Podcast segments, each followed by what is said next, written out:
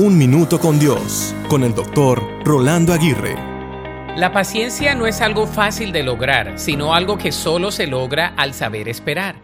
La paciencia no es esperar pasivamente para que todo se termine. No es sobrevivir semana tras semana, mes tras mes y año tras año. No es esperar que una persona se vaya, que una oportunidad se presente, que nos cambiemos de lugar, de una posición o de una situación. La paciencia no es un objetivo al cual tenemos que llegar ni una meta que debemos conquistar. Es todo lo contrario. La paciencia es una esperanza activa, proactiva y muchas veces dolorosa, dependiente y expectante. En otras palabras, el esperar produce paciencia. Yo defino la paciencia de una manera simple. La paciencia es la ciencia de tener paz. Es saber concebir, mantener y compartir la paz personal en cada circunstancia de nuestra vida. La paciencia va conectada con la espera.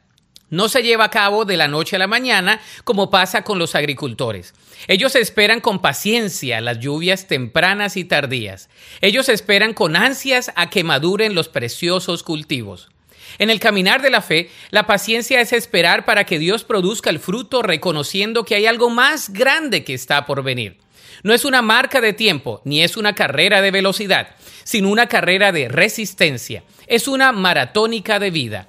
El Señor es nuestra ayuda y nos hace pacientes.